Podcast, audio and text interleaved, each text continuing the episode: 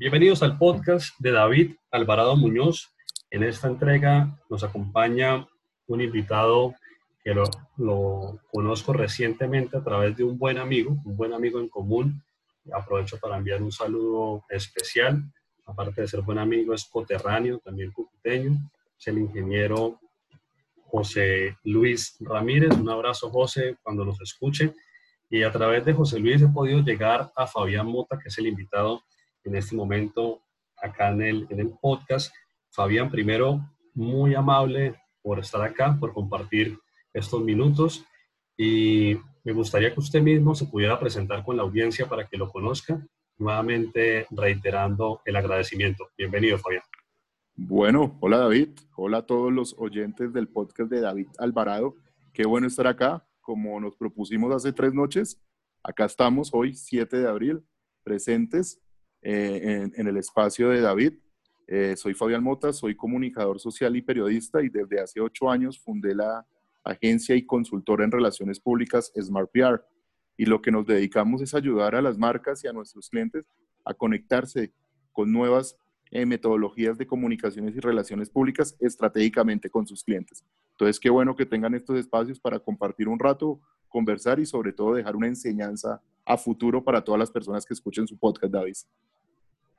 Fabián, una primera pregunta para entrar como, como calentando es que muchas pymes cuando inician tienen claro el nombre de la empresa y a veces no muy clara la importancia de crear una marca. Entonces es, es como muy normal, es natural entender que van a una cámara de comercio, que hacen un registro mercantil, que tienen su, su registro único tributario, su número de identificación también tributario, pero algunas, algunos empresarios se quedan de pronto hasta ahí y olvidan algo fundamental en temas de mercado, que es justamente asociar su oferta de servicio o su producto o sus productos a una marca. Y en este caso, usted nos comparte que su emprendimiento propio ya hace algunos años se llama Smart PR, PR de Relaciones Públicas. Y antes de iniciar esta conversación, usted me decía que el padre del PR o el padre de las Relaciones Públicas se reconoce a Harold Burson y además, además fue su primera casa a nivel laboral. tan pronto usted empezó a explorar ese mercado laboral, tiene la oportunidad de ingresar a esta gran casa de relaciones públicas. Y conectando esto, la pregunta es, ¿por qué su marca se llama Smart PR y no se llama Fabián Mota PR? qué bueno, qué bueno, qué, bueno que me hagas la consulta. Sí, arranqué en Burson Marsteller, la firma de Harold Burson. Y cuando hacíamos la introducción estuvimos hablando, David, eh, lo que pensé en dar la respuesta realmente fue como inició esto. Lo que yo quería cuando decidí montar mi propia firma era hacer un PR o unas relaciones públicas más inteligente. Ya había trabajado en cuatro firmas diferentes y lo que buscaba era cómo yo podía ofrecer un servicio más inteligente y más inteligente no significa eh, que las otras empresas no hagan un, un, un, PR o, o, servicios de consultoría en comunicación y relaciones públicas inteligentes, sino que inteligente pensando en el cliente en su momento, en su necesidad, en sus audiencias. ¿Cómo nosotros podíamos entender de una mejor manera el contexto actual del cliente con sus audiencias, con su mercado y ofrecerle una consultoría a su medida? Entonces, por eso nació Smart PR para hacer una relación o una conexión entre entregar un servicio muy inteligente a un servicio o y un servicio a un, a un empresario o a una marca realmente trabajamos con, multinacionales y con empresas grandes, de una manera que se adaptara el servicio al, al cliente y no el cliente al servicio. Entonces ahí es cuando hicimos la analogía con Smart PR y así nació nuestra empresa. Luego me di cuenta que tengo como cinco competidores a nivel mundial que tienen el mismo nombre. Una, una duda ya cuando usted inicia este proceso emprendedor y ya nos comparte que, antes pues, venía de, su experiencia propia en distintas compañías, esa primera venta es algo muy importante en cualquier negocio. O sea, ese hecho de bajar banderas, o sea, literalmente monetizar y pasar de una buena propuesta que de pronto usted como creador confiaba en ella a que el mercado estuviese dispuesto a pagar por ella. ¿De acuerdo? ¿Cómo hace usted posible esa primera venta si lo llevo años atrás a recordar esa primera venta? Realmente, pues este proceso de emprendimiento ha sido una constante en mí. Desde la universidad quise ser emprendedor. Eh, vendía eh, jeans en algún momento en la universidad. Eh, los buscaba en San Victorino y iba a diferentes pueblos del valle a vender. Y así como esa alma. Después cuando arranqué en Burson duré dos años y cuando, dos años no, tres años. Y ahí decidí arrancar mi primer emprendimiento que era un software que quería hacer para el sector de relaciones públicas, ya entendiéndolo un poco adentro, pero me di cuenta que ese no era el momento adecuado, todavía me faltaba experiencia para poder ser eh, una empresa sólida porque no tenía claro el servicio y todavía no tenía el reconocimiento. Y creo que es algo que, que, que cuando me piden un consejo de, de emprendimiento siempre lo doy, es tener la experiencia. Creo que la experiencia es algo muy valioso y cuando uno ve gráficos, a veces que hay unos gráficos que me comparten muy interesantes sobre, sobre emprendedores a nivel mundial, claro, uno ve casos como Mark Zuckerberg, que a los 21 años ya era multimillonario, pero uno ve casos del general que creó Kentucky Fried Chicken, lo creó a los 65 años. Entonces, realmente yo creo que se requiere cierto grado de experiencia y cierto grado, digo 10 años, de un sector para luego poderlo entender de la mejor manera y ofrecer el servicio. Luego también hice otro intento de emprendimiento en el 2010 me enfoqué más en, el, en agencia de BTL, ofrecer eh, agencia de BTL es los que hacen eventos como tal, pero me di cuenta que se necesitaba mucho músculo financiero. Para hacer un evento, pues se necesita plata y los clientes pagan a 120 días y ahí pues el músculo financiero no lo tenía. Y luego ya cuando decidí montar Smart PR, ¿qué fue lo primero y por qué cerré rápido una venta? Yo arranqué el, el ejercicio y a los exactamente a los cinco meses cerré el, el primer gran cliente. Al comienzo fueron pequeños proyectos, pequeños, pequeños, pero cuando me dices que me recuerde mi primer gran cliente, y mi primer gran cliente fue la Universidad del Bosque. ¿Pero por qué llegué a ellos? Porque desde que yo renuncié a mi agencia anterior, ya ellos sabían que yo iba a tomar mi propio emprendimiento, entonces ya tenía una experiencia previa.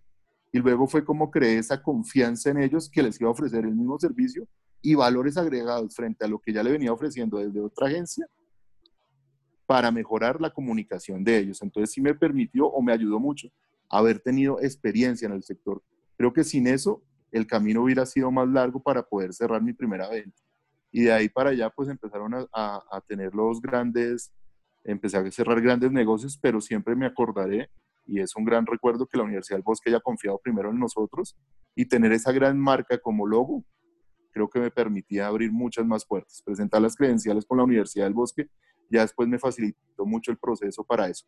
Y, ¿sabes? Algo muy poderoso, el network. Y por eso yo hago tanto énfasis en el tema de, de relacionamiento y de uso eh, eficaz de la red LinkedIn. El networking que yo tenía, la mayoría de mis clientes actuales los conocí en algún momento de mi vida y mantengo esa relación a través de LinkedIn activo. Entonces, sé que esa gente de mercadeo no va a estar toda la vida eh, o de comunicaciones toda la vida en un mismo cargo y van a rotar, y si mantienes una buena relación con ellos, seguramente te van a llevar o van a pensar en ti a la hora de tomar una decisión para hacer un nuevo proceso de selección de una agencia o de un servicio. Entonces creo que esos son los dos puntos claves, experiencia y otro, tener realmente un buen networking en tu red de contactos. No puedes que no los conozca, pero que estén y que sepan quién eres. Creo que es clave y fundamental. Oigan, para que nos ayude a entender un poco más, es el diálogo que debe existir entre relaciones públicas y mercadeo, entre comunicaciones, mercadeo y relaciones públicas. Cuando estamos pensando en estructuras grandes de empresas, seguramente si miráramos un mapa de procesos, existiría un proceso de comunicaciones, un proceso de marketing, un proceso de PR, pero en un formato reducido, un, un mapa de procesos sencillo, pues de repente solo va a haber un gran proceso y en ese gran proceso estamos abarcando todo. Entonces, ¿cómo debería ser entendido ese diálogo y que la misma, la misma dinámica de los negocios haga que poco a poco ese proceso se desarrolle, crezca y de pronto más adelante, con el paso del tiempo, pues no sea uno, sino dos o tres procesos, pero que inicialmente estamos viéndolo como un proceso que está abarcando todo. Sí, sí, David, y creo que la palabra clave acá es comunicación. Yo creo que comunicación abarca todos los demás procesos, tanto de mercadeo, de relaciones públicas y de comunicaciones como tal. Si pensamos desde la comunicación, ¿qué o cómo quiero comunicar yo como empresa? Ahí ya se empiezan a estructurar los demás caminos. Creo que eh, el, el tema central para mí siempre ha sido comunicación, porque es lo que hacemos todos los emprendimientos y todas las empresas, comunicar servicios. ¿Qué es lo que hace mi servicio? Y crear después de eso una oferta o una demanda. Entonces yo centro todo en la comunicación. Si yo defino muy claramente cómo es la comunicación de mi marca, qué es mi marca, cómo la defino, es un hombre, es una mujer, es joven, es viejo, eh, le habla a, empresas pequeñas, le habla a empresas grandes, le habla a personas eh, naturales, cómo les va a hablar, les tutea, les comunica de una manera directa, es franco, es un profesor, es un amigo, es un aliado. Entonces, si desde ahí empezamos a entender todo, que todo es comunicación, cómo comunico también con mis, con mis clientes. Y ahí empiezan a haber unas teorías que estoy leyendo ahora muy fuertes, que es el storytelling, por un lado, cómo cuento una historia realmente narrando qué es mi empresa, pero pasar del storytelling al story doing, porque hay empresas que tienen grandes storytelling, cuentan muy bien la historia y tienen todo unos mitos alrededor de ellas, pero cuando uno las empieza a conocer, se ve que eso no está hecho o no se está haciendo en el día a día, que sus empleados no transmiten eso.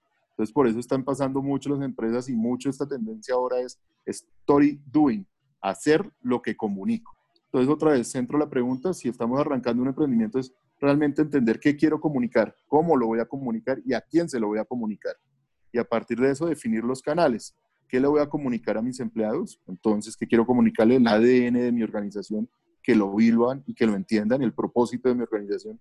¿Qué le voy a hablar a mis proveedores? ¿Cómo los voy a comunicar a mis proveedores? Entonces, quiero que sean aliados y que crezcamos juntos. Entonces, ¿cómo se lo voy a comunicar? ¿Cómo voy a definir esa comunicación presencial a través de correos permanentes, mailing, reuniones? ¿O cómo le voy a comunicar a los clientes de mi nueva oferta? Entonces, ahí es entender qué canal es más adecuado para mi audiencia y así yo transmitir el mensaje. Yo centro todo en comunicación y mensaje, David. Fabián, le quiero pedir, por favor, que nos regresemos un poquito a una pregunta que hace unos segundos usted lanza y es, ¿cómo es mi marca? ¿Cómo es mi marca o cómo debería sonar mi marca? Y le voy a decir por qué. Hoy en día, eh, y más aún en este momento de cuarentena que estamos en la casa, pues es muy común estar pegado del celular y, por ejemplo, mirar una plataforma es muy potente como Facebook o como Instagram y entonces vemos muchos personajes, ¿cierto? Muchas personas. Hace un segundo antes de comenzar esta conversación estaba viendo unos en vivos en Instagram, entonces estaba viendo una charla de un empresario, pero también estaba viendo eh, un en vivo de un instructor de fitness, haciendo una rutina y en fin, muchísimo contenido, ¿sí?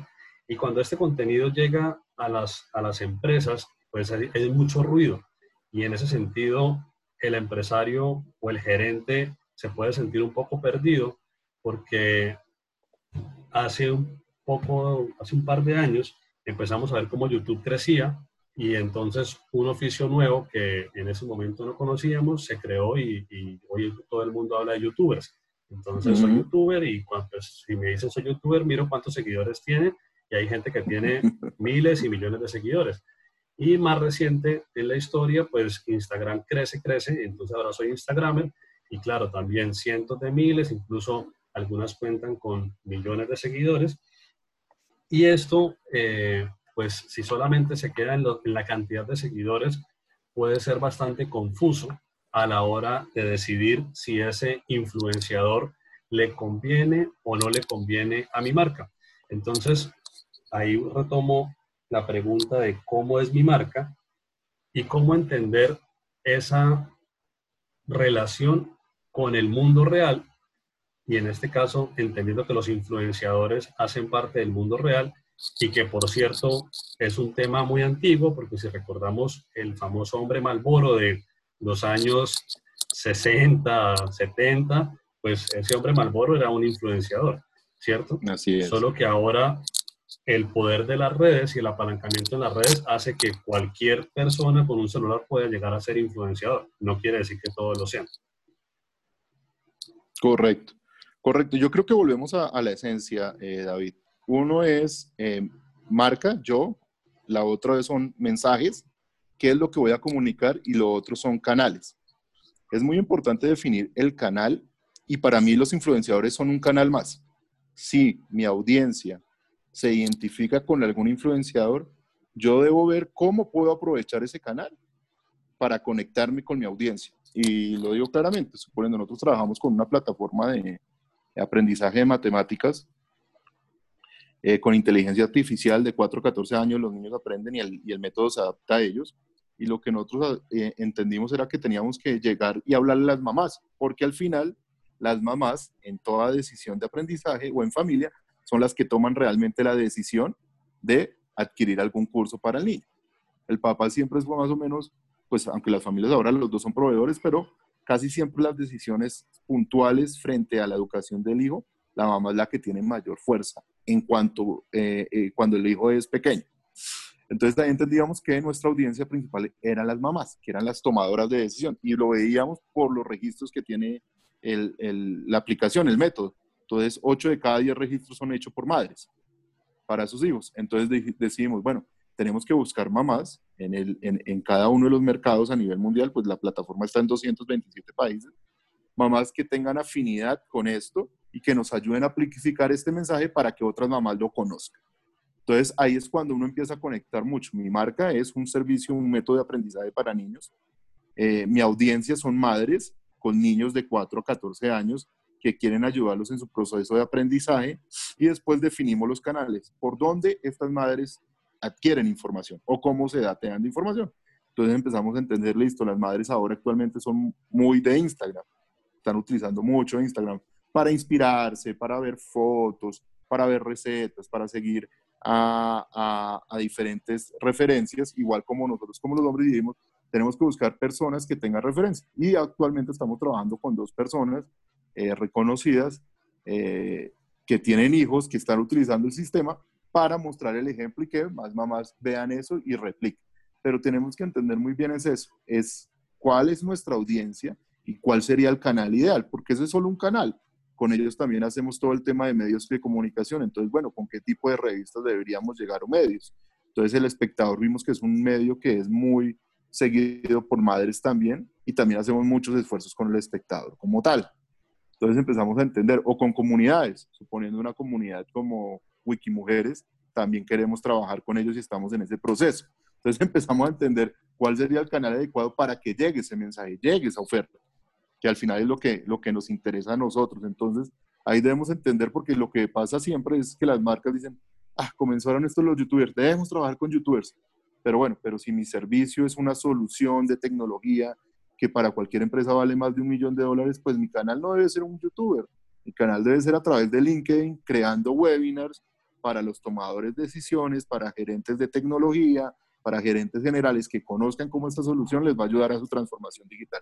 Entonces tenemos que entender muy bien el mensaje que queremos transmitir, el canal que vamos a utilizar y nuestra audiencia. Creo que si entendemos esos tres aspectos, audiencia, mensaje y canal, todo está solucionado. Y eso es en lo que más trabajamos nosotros, David, en poder entender realmente y definir el canal adecuado para cada cliente. Porque al final un gerente general también es deportista, ¿no? Entonces no siempre le voy a hablar por LinkedIn, muy profesional, si la marca también se quiere conectar con él en otro ambiente. Entonces si vemos que el gerente general le gusta jugar o le gusta el tenis o le gusta el golf y queremos hacer algo de uno a uno de mucho nivel, entonces, ¿por qué no cuando vino Roger Federer a hacer una atención para que todos vayan a un evento especial como este? Entonces empiezan a entender diferentes cosas, de entender muy bien esas audiencias. Si las entiendes muy bien, puedes definir los canales adecuados para ellos. Entonces ahí es cuando empiezan estas audiencias a percibir el valor que la marca les está dando y empezar a tener preferencias hacia ellas porque pues tenemos ya mucha competencia, entonces tenemos preferencia por todo. Ahora uno dice, bueno, yo estoy casado con esta marca, de pronto, X, pero hay una oferta sencilla que te puede hacer cambiar de esa opinión. Ya esas preferencias y esa fidelidad es mínima ahora. Entonces, por eso tenemos que entender muy bien esa audiencia, de definir mensajes y escoger los mejores canales para ello. Fabián, bajo esa explicación de entender el contexto, el mensaje claro y la audiencia, ¿tiene sentido para usted algo que se podría denominar microinfluenciador? O sea, aquel, aquel, aquella persona que no tiene miles y miles, pero tiene algunos miles, coloquemos un número real, 5 mil, 10 mil, o sea, no son los 100 mil, no son los 500 mil, no es el millón de seguidores, pero puede tener más de 5 mil o alrededor de 10 mil seguidores, ¿cierto?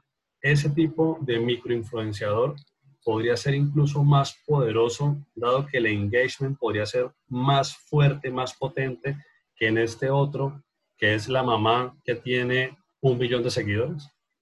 Sí, tal cual, estamos muy de y muy alineados con eso. Acá no se busca tampoco, lo, masivo lo consigo a través de los medios ganados, medios de comunicación, que es lo que hacemos y que todo el mundo conoce como free press o visibilidad en medios.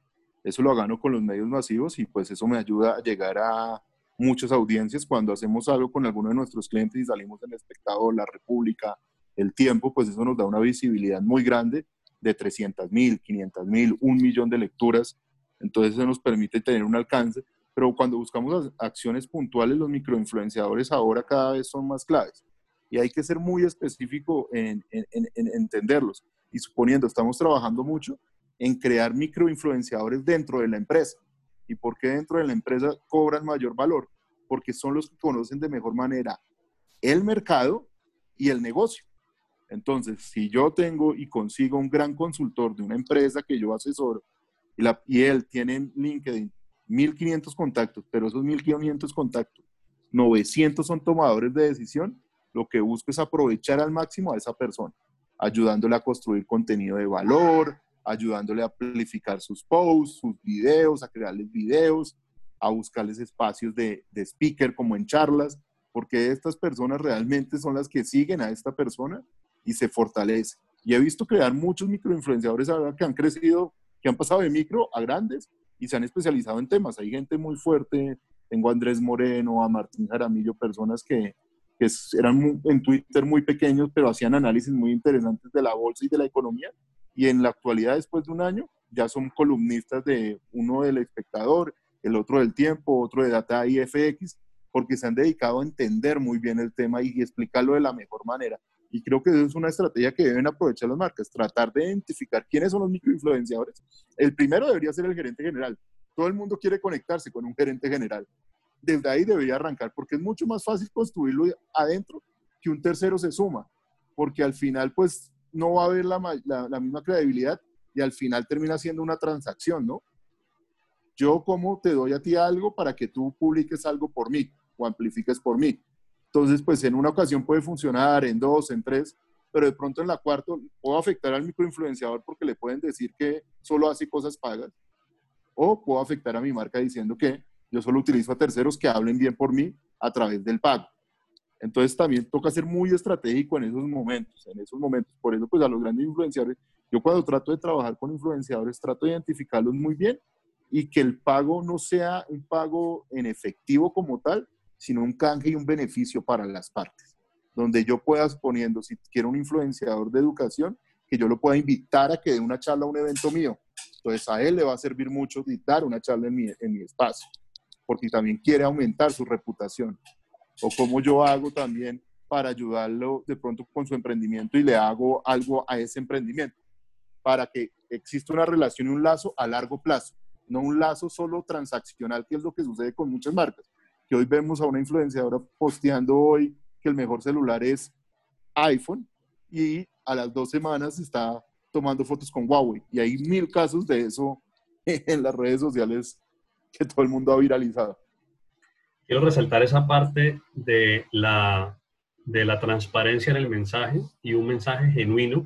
Y usted me hace irme atrás en el tiempo cuando era niño. Yo soy hincha del fútbol y cuando yo era niño era hincha de René Higuita y nunca le creí a Higuita que tomara Frutiño. Usted recuerda en algún momento una, un comercial de Higuita con Frutiño y siendo niño yo decía no puede ser y aunque era mi ídolo de niño, yo decía, yo no voy a tomar frutiño porque no creo que este man tome frutiño. Eh, Fabián, hay un punto acá, ya no desde el punto de vista del influenciador, sino de la marca como tal de la empresa, y es que una pregunta que se hacen las, las empresas hoy y los gerentes es, hay muchas plataformas, o sea, cada vez hay una red social nueva. Dios mío, tengo que estar en todas porque de pronto mi recurso humano, mi talento humano es limitado y si quiero estar en todas o en la mayoría y quiero estar con una buena presencia, pues eso me va a demandar unos recursos de tiempo, eh, pues de económicos también. Entonces, ¿cómo debería ser esa relación marca versus multicanales, entendiendo que pues de por sí puede ser gratis estar en todas las redes, pero qué tanto beneficios es para una marca estar presente en la mayor cantidad de redes versus no haga eso y más bien enfóquese en dos, tres redes que son para usted según su audiencia y según su contexto las más importantes.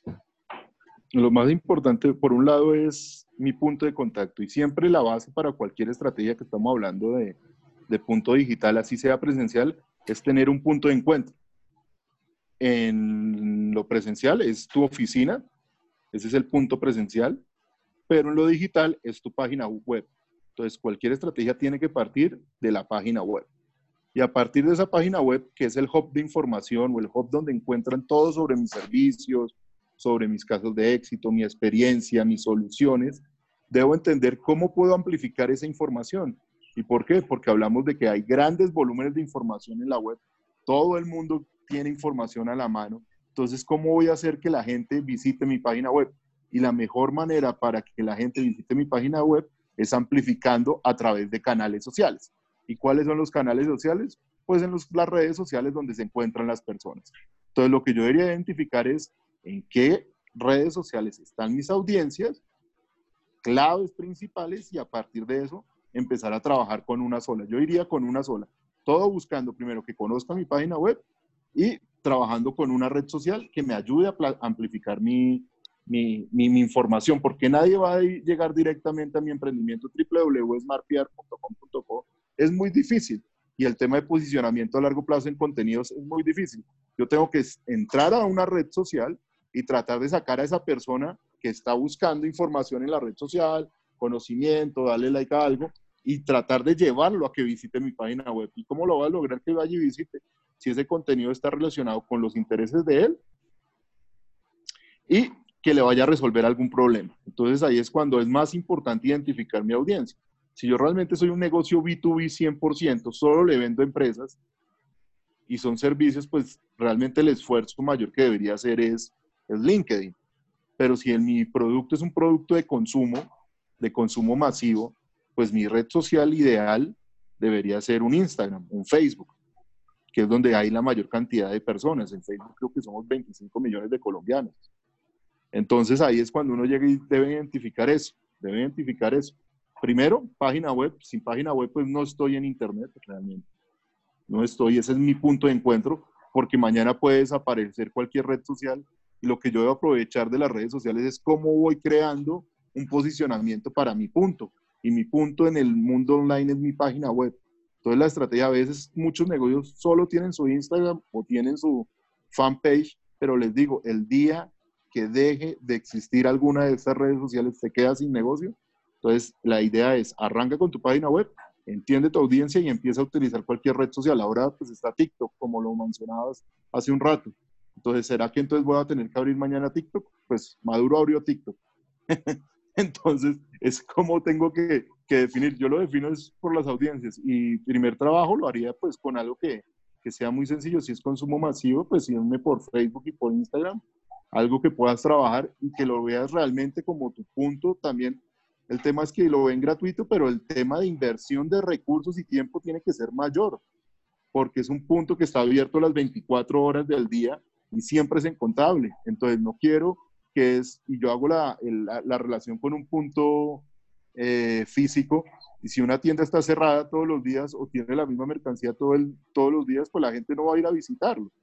Tiene que estar actualizándose permanentemente. Y ese es el reto de digital que tiene que actualizarse casi que en tiempo real todos los días. para estar actualizada según las necesidades de las marcas, de, las, de los clientes, digo, de las audiencias.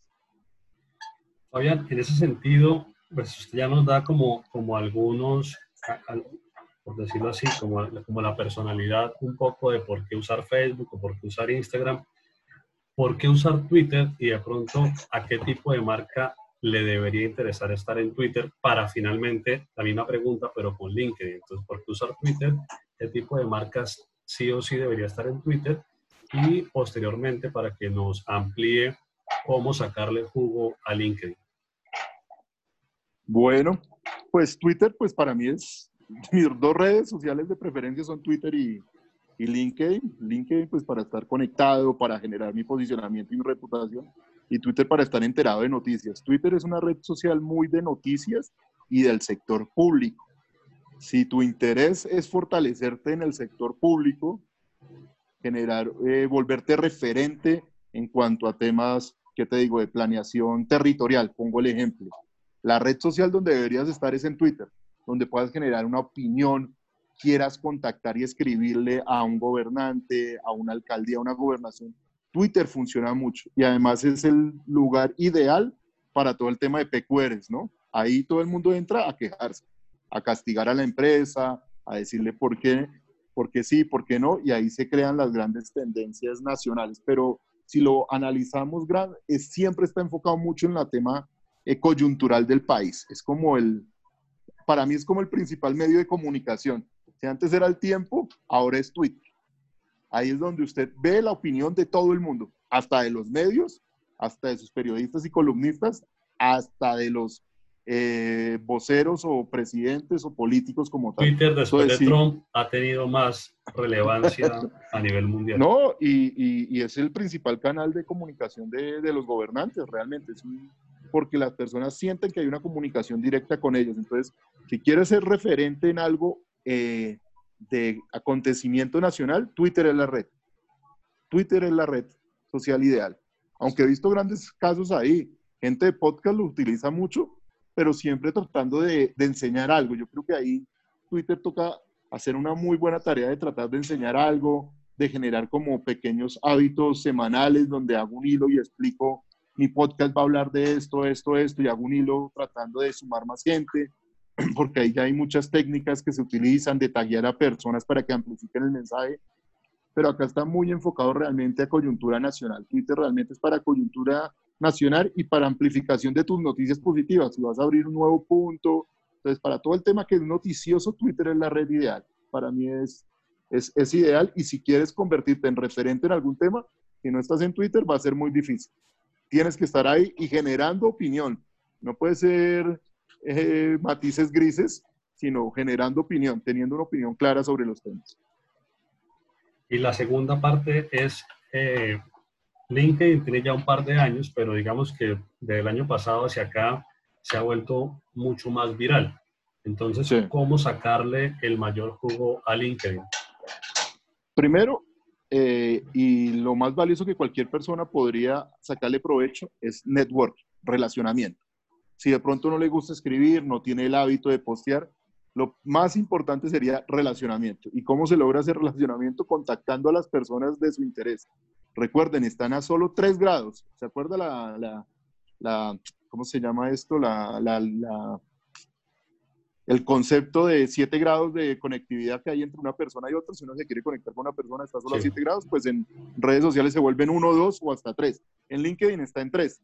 Con tres grados puedes contactar a el CEO de Microsoft, estando desde Bogotá, estando desde Cúcuta. Ese es el gran poder de, de LinkedIn como tal, cómo puedes estar cerca a un contacto, pero para que alguien te acepte, debes crear muy bien tu perfil.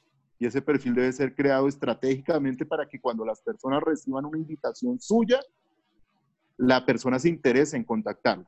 No puede ser un perfil sin foto, no puede ser un perfil sin experiencia, no puede ser un perfil sin eh, el about o, sobre, eh, o el sobre que es sobre nosotros. Tiene que estar muy bien o muy claro eso para que se amplifique esa información y la persona que reciba la invitación se pueda conectar. Para mí el valor más grande de, de LinkedIn es el network, el relacionamiento. Ya después hay valores como el tema de posicionamiento como referente tuyo en una industria, eh, el generar demanda para tus servicios, porque pues por a, través de eso, ya que contactas a las personas adecuadas, puedes empezar a generar demanda para tus servicios de una mejor manera. Entonces ya puedes hacer toda una estrategia de, de lead generation o de generación de demanda. Entonces ahí ya va otro enfoque, pero es generar tu perfil profesional en una red dedicada 100% a profesionales. Entonces ahí está la clave. Fabián, para entender un poco, pero, pero no pasar por muchas redes que fueron y ya no son, pero sí hay una en particular que me gustaba y, y pues ya, ya no está vigente, que es Snapchat. Mm, no sé qué, qué tanto la seguía o qué tanto la usaba, pero me parecía que Snapchat era interesante en un segmento joven de la población. Incluso particularmente me gustaba mucho el perfil de Nat Geo en, en Snapchat. Eh, el perfil, por ejemplo, de un diario que seguía mucho, que es The Guardian, un diario inglés. Y, y este tipo de cuentas eh, me gustaba porque en, el caso de, de, de Nat Geo o, de, o del periódico, pues eran temas de ellos, naturalmente informativos, siempre como muy educativos, pero eran rápidos, eran ligeros, era lo más parecido a las stories que luego adaptó Instagram y que luego adaptó Facebook y que hoy vemos tan populares en WhatsApp, ¿sí? Entonces, un poco ¿qué, qué, lectura puede hacer usted del comportamiento de las personas, por qué la gente empieza a salirse de Snapchat. No, yo creo que el gran problema no es de las personas, el problema es de las empresas y es que no encuentran su modelo de negocio. ¿Cuál es el gran reto de toda nueva red social? Que se logre monetizar en el menor tiempo posible. Y ese es el éxito de Facebook e Instagram, que son pues de, del mismo dueño, y WhatsApp. Y es porque han logrado monetizar. Si no monetizan ese servicio, pues no pueden hacer inversiones. ¿Qué pasó con Snapchat? Pues no hizo un modelo de monetización un modelo comercial para que la gente pudiera pautar de una manera fácil a través de la plataforma y pues deja de hacer inversiones y deja de crecer. Es uno de los problemas grandes de Twitter y por eso es una red que mantiene como estancada, se permanece porque los picos de elecciones en los países es donde más invierten en Twitter, pero en los otros momentos están quietos. Entonces se mantiene. Y de pronto ese es el gran reto ahora de TikTok si no hace un modelo rápido de comercialización para que la gente pueda pautar y las marcas vean una oportunidad ahí, es una red que a corto plazo le va a pasar lo mismo que Snapchat. No es un tema de audiencia realmente, es un tema de que, las de que la, la, plataforma deja de invertir en novedades, en innovación. ¿Por qué pues Instagram todo el mundo sigue ahí? Porque pues él trata de adaptar lo que los nuevos jugadores hacen y lo adapta inmediatamente. Entonces la gente ya no ve la necesidad de pasarse a otro, entonces ya lo que tenía antes Snapchat, que era ganador, que eran sus máscaras, que entonces que cada uno podía poner su filtro, pues Instagram lo, lo adaptó inmediato, o sea, no se demoró un minuto en adaptarlo, unos meses, y además ya tenía el negocio monetizado, ya la gente podía pautar a través de ellos. Entonces el gran reto de todas estas nuevas redes sociales que salen es que vuelvan ese modelo de comercialización muy rápido. Si no, dejan de invertir, no tienen el dinero no tienen el soporte. Una red que sigue creciendo a ese volumen debe tener un soporte de servidores inmenso, pero si no está recibiendo ingresos, pues los inversionistas dejan de invertir y pues el modelo se va a picar. Entonces yo creo que es más por ese lado y por eso es que han muerto el tema, que no dan esa vuelta para entender cómo monetizar. Perfecto. Fabián, para entender un poco más eh, la comunicación entre las marcas y las audiencias, cuando usted como consultor llega a una marca, cómo maneja ese porcentaje entre generar contenido desde adentro, o sea, desde ese inbound marketing eh, versus esa pauta de outbound marketing. Si, si lo tiene de pronto como en porcentajes, de qué manera es su acercamiento a esa marca cuando le dice, oiga, es que enfóquese más en crear contenido propio o enfóquese más en la pauta. No, realmente nosotros como consultores nos enfocamos más en la creación de contenido. O sea, yo cuando voy a cualquier cliente le digo, lo más importante es crear contenido propio. El contenido es el rey. Ya después vemos cómo amplificarlo. Es crear mucho contenido, tener contenido y después vemos cómo lo amplificamos. Y ahí empieza todo el tema de generación de demanda. Y ahí es cuando uno define los canales. Si uno está creando mucho contenido, y usted es un consultor en talento humano, y la empresa me está produciendo contenido, pues yo como consultor lo puedo utilizar para cautivar a mis audiencias. Entonces, o lo puedo utilizar para generar demanda. Pero el gran reto realmente en Colombia es que las empresas y las marcas generen contenido. Ese es el gran reto. Y ahí es cuando yo digo que a veces los medios están en crisis, pero es que los comunicadores se deben reinventar y es cómo les ayudamos a las marcas a producir contenido, porque el gran reto es que las marcas no saben, no saben escribir o no les gusta escribir o no saben tampoco eh, desarrollar el contenido de una manera digerible para la audiencia, entonces lo vuelven muy técnico. Entonces ahí yo veo una oportunidad, generen contenido, es el gran reto, y después empezamos a definir cómo podemos amplificar esa información y qué canal amplificar. Aunque al final, para eso están los equipos de marketing y ventas que cada vez trabajan más de lado, de, unidos.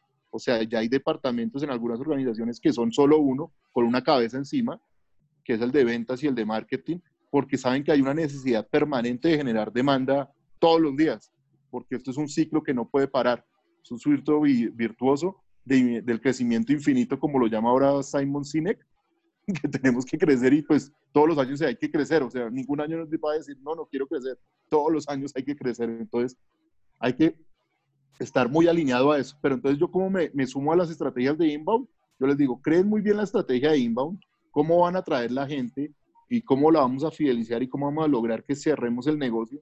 Y yo les ayudo a crear el mejor contenido para cada una de esas fases.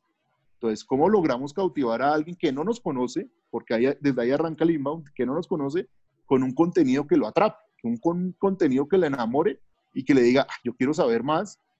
Y ya empecemos a entrarlo a nuestro funnel hasta llegar a la toma de decisión.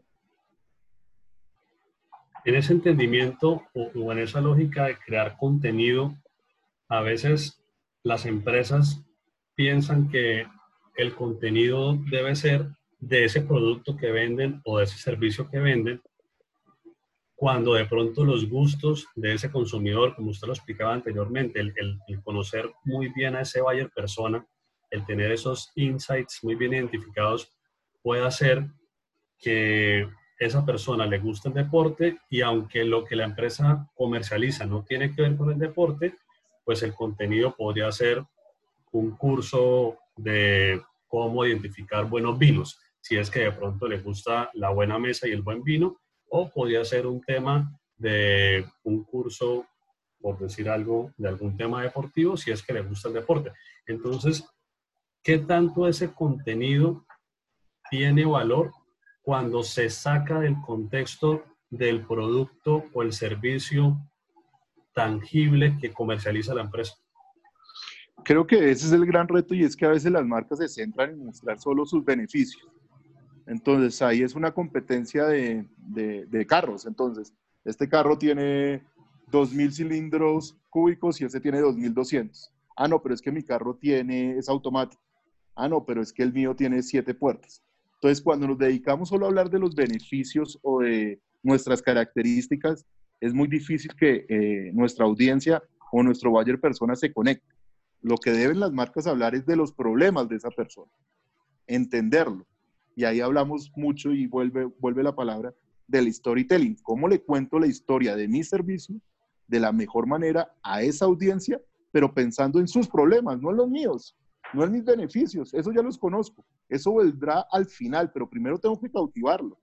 Entonces, si soy una, si le voy a hablar a una empresa del sector de eh, textil, no le tengo que hablar que le voy a vender la mejor máquina eh, para producir en menor tiempo.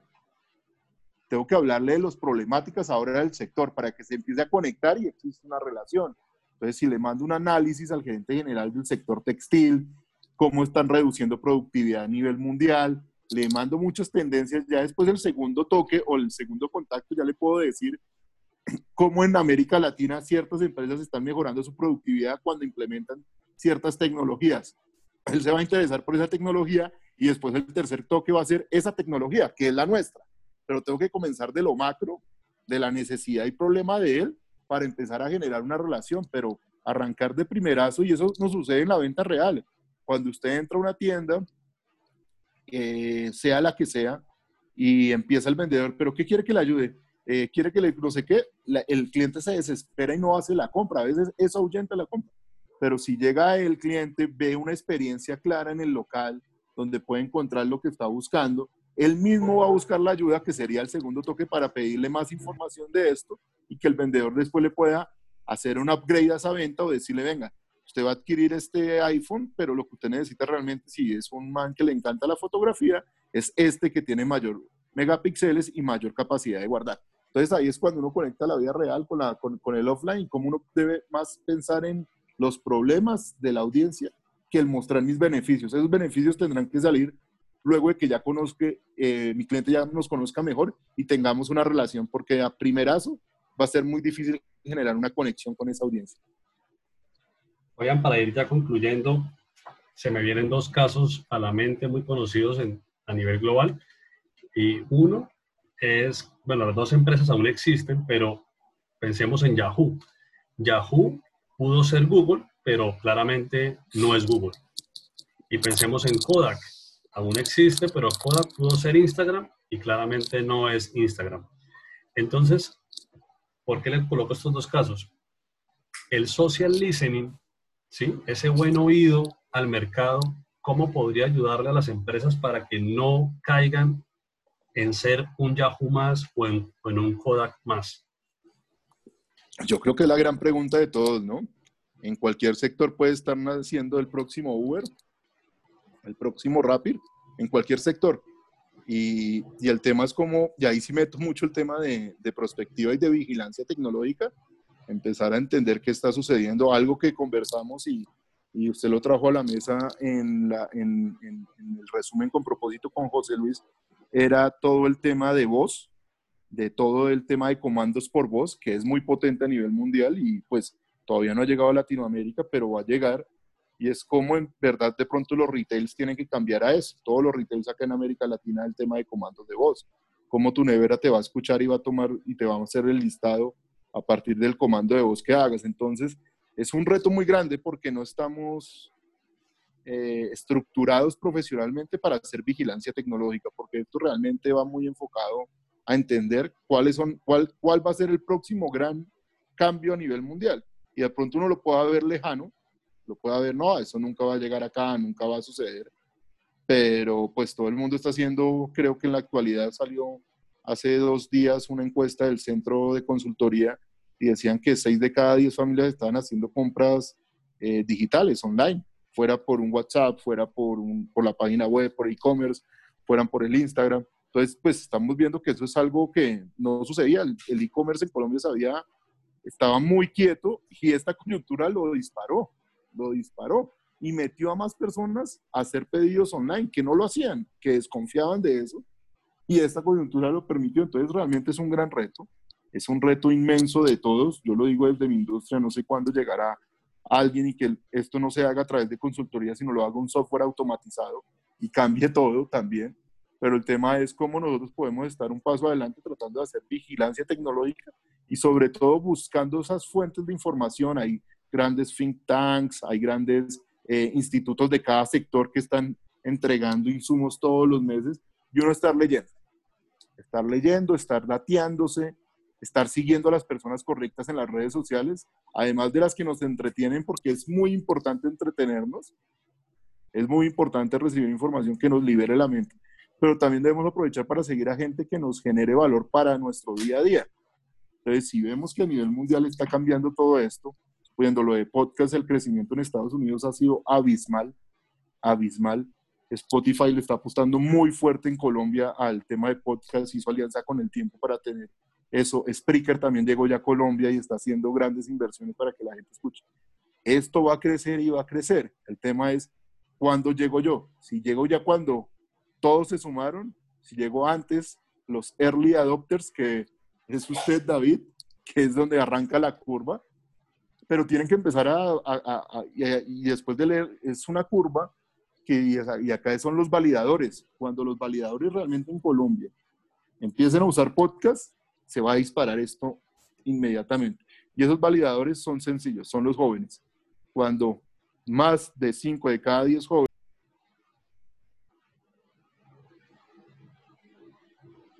Ya.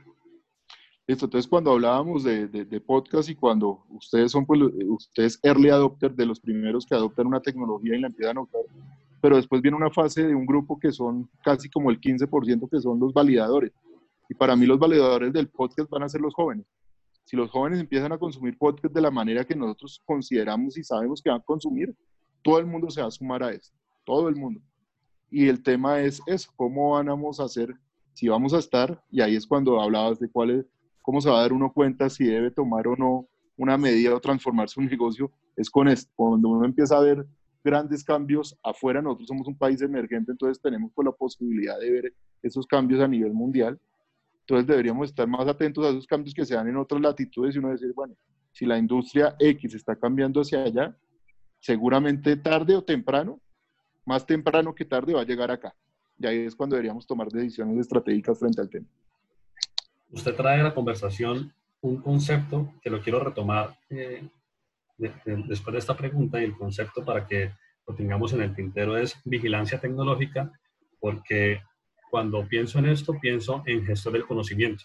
Entonces, ahora le, hago una pregunta al respecto a eso, pero para cerrar un poquito esto del tema de, de podcast y de voz, recientemente hace una alianza SoundCloud con, con Twitch, que Twitch es esta plataforma de streaming que en, principio la usaban todos los, todos los gamers, pero en este momento ya empezamos a ver cuentas en temas de educación, por ejemplo, aprovechando todo el poder del streaming.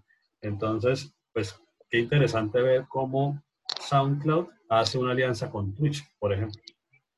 Sí, sí, y ahí es donde, donde empiezan a ver, o sea, las plataformas de streaming van a coger mucha fuerza. Creo que este fue el empujón que necesitaban, todo el tema de educación virtual, este era el empujón que necesitaban, todo el e-commerce, este era el empujón que necesitaban de esta coyuntura para dispararse en sus mercados y ahí es cuando uno debe decir, bueno, si el streaming se disparó, mi empresa está haciendo streaming, está haciendo videos, si no lo está haciendo, tiene que hacerlo. Tarde o temprano. Más temprano que tarde, nuevamente.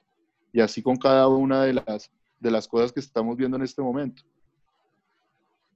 Oigan, para cerrar la conversación, cuando usted toca vigilancia tecnológica, me hace pensar en esta pregunta y es, ¿cómo podría funcionar un sistema de gestión del conocimiento sencillo, gestión del conocimiento básico para una marca? dado que al empresario y a la empresa le va a ser muy valioso conservar ese activo intangible que es el conocimiento, que finalmente el talento humano que marca la diferencia dentro de las organizaciones va de un lado a otro, ¿cierto? Y cuando va de un lado a otro, pues el talento humano tiene un conocimiento tácito que se lo va llevando, pero como la empresa, además de tener ese talento humano en cierto momento del tiempo, se apropia de ese conocimiento. Entonces, cuando lo llevamos a un proceso de producción, a un proceso logístico, a un proceso financiero administrativo, es un poco más fácil de entender. Pero si este mismo gesto del conocimiento lo queremos aplicar a, a un proceso de comunicaciones, como usted lo explicaba, ¿cómo podría ser un sistema sencillo de apropiarnos de ese conocimiento para una marca? No, yo creo que ese es uno de los grandes retos también en, en, estructural y plantea usted un tema muy importante que creo que muy pocas empresas hacen y es gestión del conocimiento. Es algo que nosotros empezamos a implementar como, como empresa también desde el año pasado y a crear metodología, porque esto tiene que crear una metodología y todo depende de su organización. Si es de procesos y de producción, si produce, si es de bienes, tiene que ser un proceso de gestión de conocimiento totalmente distinto cuando es de servicio porque se debe adaptar es a la necesidad de su organización y de su sector. Pero lo básico es primero uno entender cuál es esa fuente o cuáles son esas fuentes donde produce el conocimiento. Si son personas y talento, tenemos que descifrarlo, tenemos que convertirlo en tangible. ¿Y cómo lo convertimos tangible? Escribiéndolo. Y otra vez volvemos a lo del contenido. Lo que no se escribe no está hecho realmente. Lo que no se escribe y no se pone en papel queda solo en ideas y queda. Entonces, la primera tarea de todos es escribir sus procesos y escribir quién es el que está produciendo ese conocimiento dentro de mi empresa. Porque realmente las empresas no son nada sin talento y el talento se va. Ahora es muy volátil, cada vez las personas pues no es que no quieran hacer carreras, sino quieren retos a menor corto, a un corto plazo menor. Entonces ahí es cuando uno dice, bueno, ¿cómo hago para que esa persona si se va, aprenda, porque lo que yo busco, suponiendo como empresa, es que de acá aprendan muchos todo mi equipo consultor que aprende y pueda salir a ser un gran consultor o volverse un director de comunicación de una gran empresa. Yo quiero que esto se vuelva una escuela. Entonces es como yo empiezo a generar mentoría. Entonces si yo identifico dentro de mi empresa alguien que tiene ese talento, tengo que primero sumármele a él, que él haga mentoría a otros colaboradores inmediato, debería estar dentro del proceso, y eso documentarlo. La clave es documentar las cosas. Si no se documenta cualquier reunión, lo que usted hace y tomando notas y después volverlo, llevarlo a, su, a, su, centro maestro de datos o de información y después compartirlo con todo. Entonces yo creo que la clave, si usted identifica dentro de su equipo de trabajo alguien que es el principal creador de conocimiento, cree un programa de mentoría con él inmediatamente. Ese sería algo básico y, fácil de hacer. Si entonces yo identifico, uy, no, él es el que está innovando en el tema, cree, siéntese con él y diga, vea, quiero que usted haga mentoría a estas dos personas y les enseñe lo que está haciendo. Porque si no, la empresa nunca va a crecer y solo va a depender de esas personas para estructurarse como empresa en evolución constante. Fabián, nuevamente, muchísimas gracias. Han sido minutos supremamente valiosos, pero es imperdonable que lo deje ir sin hacerle esta última pregunta. Y tiene que ver con narrativas. ¿Qué faltaría, según lo que usted conoce, en cuanto a narrativas de emprendimiento? Yo quiero llevar el emprendimiento a gente joven e incluso gente adolescente. O sea, yo quiero llevar el emprendimiento a personas de 13 años, 15 años, 17 años. ¿Qué faltaría en cuanto a narrativas sobre emprendimiento? Yo creo que una narrativa muy grande y más en nuestro país como Colombia es que es posible. Para mí es una de las narrativas más, más potentes. Y ese es posible es mostrarlo a través de casos tangibles y casos mundiales y sobre todo casos locales. Si uno logra que la persona se identifique y vea que ese mismo joven de 16 años tuvo la oportunidad de irse y crear su proyecto en Alemania, él va a decir, ¿por qué yo no? Entonces yo creo que es, uno, la narrativa de es posible, de mensajes positivos de que sí se puede hacer y se puede hacer desde Colombia. Y dos, mostrar casos mundiales y luego bajarlo a casos locales. Creo que y eso siempre lo, lo hago mucho con los clientes cuando una marca mira a otra que ya lo hizo, entonces empieza a comparar y ahí empiezan a tomar decisiones mucho más rápidas. Si usted pone a un, un caso de éxito en el sector retail y se lo lleva a uno de los grandes retailers de Colombia y dice, mire, esto lo están haciendo en Perú y usted, ¿por qué no lo está haciendo? Entonces empiezan a analizar, oiga, sí, esto le mejoró esto, esto, esto. Entonces creo que si lo pone y hace ese símil con casos mundiales, para que la gente que sean muy fáciles de identificar, porque los casos locales van a ser difíciles de identificar. Pero si pone casos mundiales y luego lo baja a casos locales, con videos, creo que ahí puede haber, haber existir la conexión con esa audiencia al cual le quiere hablar. Fabián, hay una pregunta para cerrar que, que a veces la hago y es, ¿cuál fue esa pregunta que no le hice? Sin embargo, me hubiese gustado que se lo hubiera formulado para que tuviera la oportunidad de compartir la respuesta con toda la audiencia.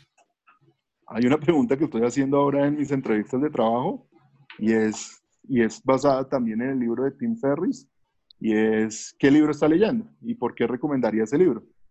Y es algo que, que, me gusta siempre preguntar ahora en mis entrevistas de trabajo y más que no es una pregunta que me, que me haya hecho, es la invitación a todos a que lean creo que estamos en un momento también para leer, para aprender y, aprender de todo. Yo el último libro que, que, me tiene enamorado y ya lo he prestado dos veces es de Animales a Dioses, que es Homo Sapiens de, de Yuval Nova. Es increíble ese libro y me compré ahora su saga, sus otros dos libros, que es Homo Deus y Lecciones del siglo XXI, pero es un libro que cuenta la evolución de la humanidad de una manera muy sencilla y cómo desde cómo el Homo Sapiens fue la especie que se tomó el mundo. Entonces, eso sería como, como algo que siempre también estoy haciendo yo de preguntas en mis entrevistas de trabajo y creo que es algo muy interesante para que la gente también tenga otras opciones porque cuando uno empieza a leer o le gusta el hábito de lectura, a veces se centra solo en ciertos tipos de lectura. Entonces me gusta mucho el emprendimiento y entonces solo leo sobre emprendimiento. Entonces a veces me gusta preguntar para también uno, bueno, si me lo recomienda de ser por algo, que bueno, pues de pronto uno le coge el amor a otro tipo de lecturas. Y este libro me lo recomendó eh, la gerente general de Mercer Colombia. Entonces, por eso fue que lo leí y fue la mejor, la mejor recomendación que he tenido en años. Para el que nos escucha y quiere seguirlo para aprender más de usted, usted nos dice que Twitter y LinkedIn son sus redes más activas. Entonces, eh, ¿dónde lo pueden encontrar en Twitter? ¿Cómo lo pueden encontrar en LinkedIn? Mi, las dos URLs son pues con twitter.com slash motafabián con doble T y en LinkedIn igual, LinkedIn slash in slash motafabián y ahí estoy, ahí me pueden encontrar, ahí en LinkedIn trato de escribir artículos, posteo todas las semanas y en Twitter pues sí hago comentarios de, de otro ambiente, también me quejo como todos por Twitter, pero ahí soy muy activo también. Perfecto, Fabián. Muchas gracias nuevamente y a toda la audiencia, gracias por estar acá, por estos minutos. Ayúdenos a compartir y en este momento nos despedimos. Fabián, le deseo mucha salud en estos momentos de cuarentena. A usted, a su familia, mucha tranquilidad. Gracias, David. Y para todos los que nos escuchan, eh, como lo dijo David, lo más importante es amplificar. Apoyemos estos esfuerzos que hacemos entre todos y multipliquemos el mensaje. Seguramente le llegará a alguien que lo necesita en este momento y qué mejor que poderlo tener en audio. Qué buen ejercicio que está haciendo y lo amplificaré por todos mis canales. Un abrazo y gracias.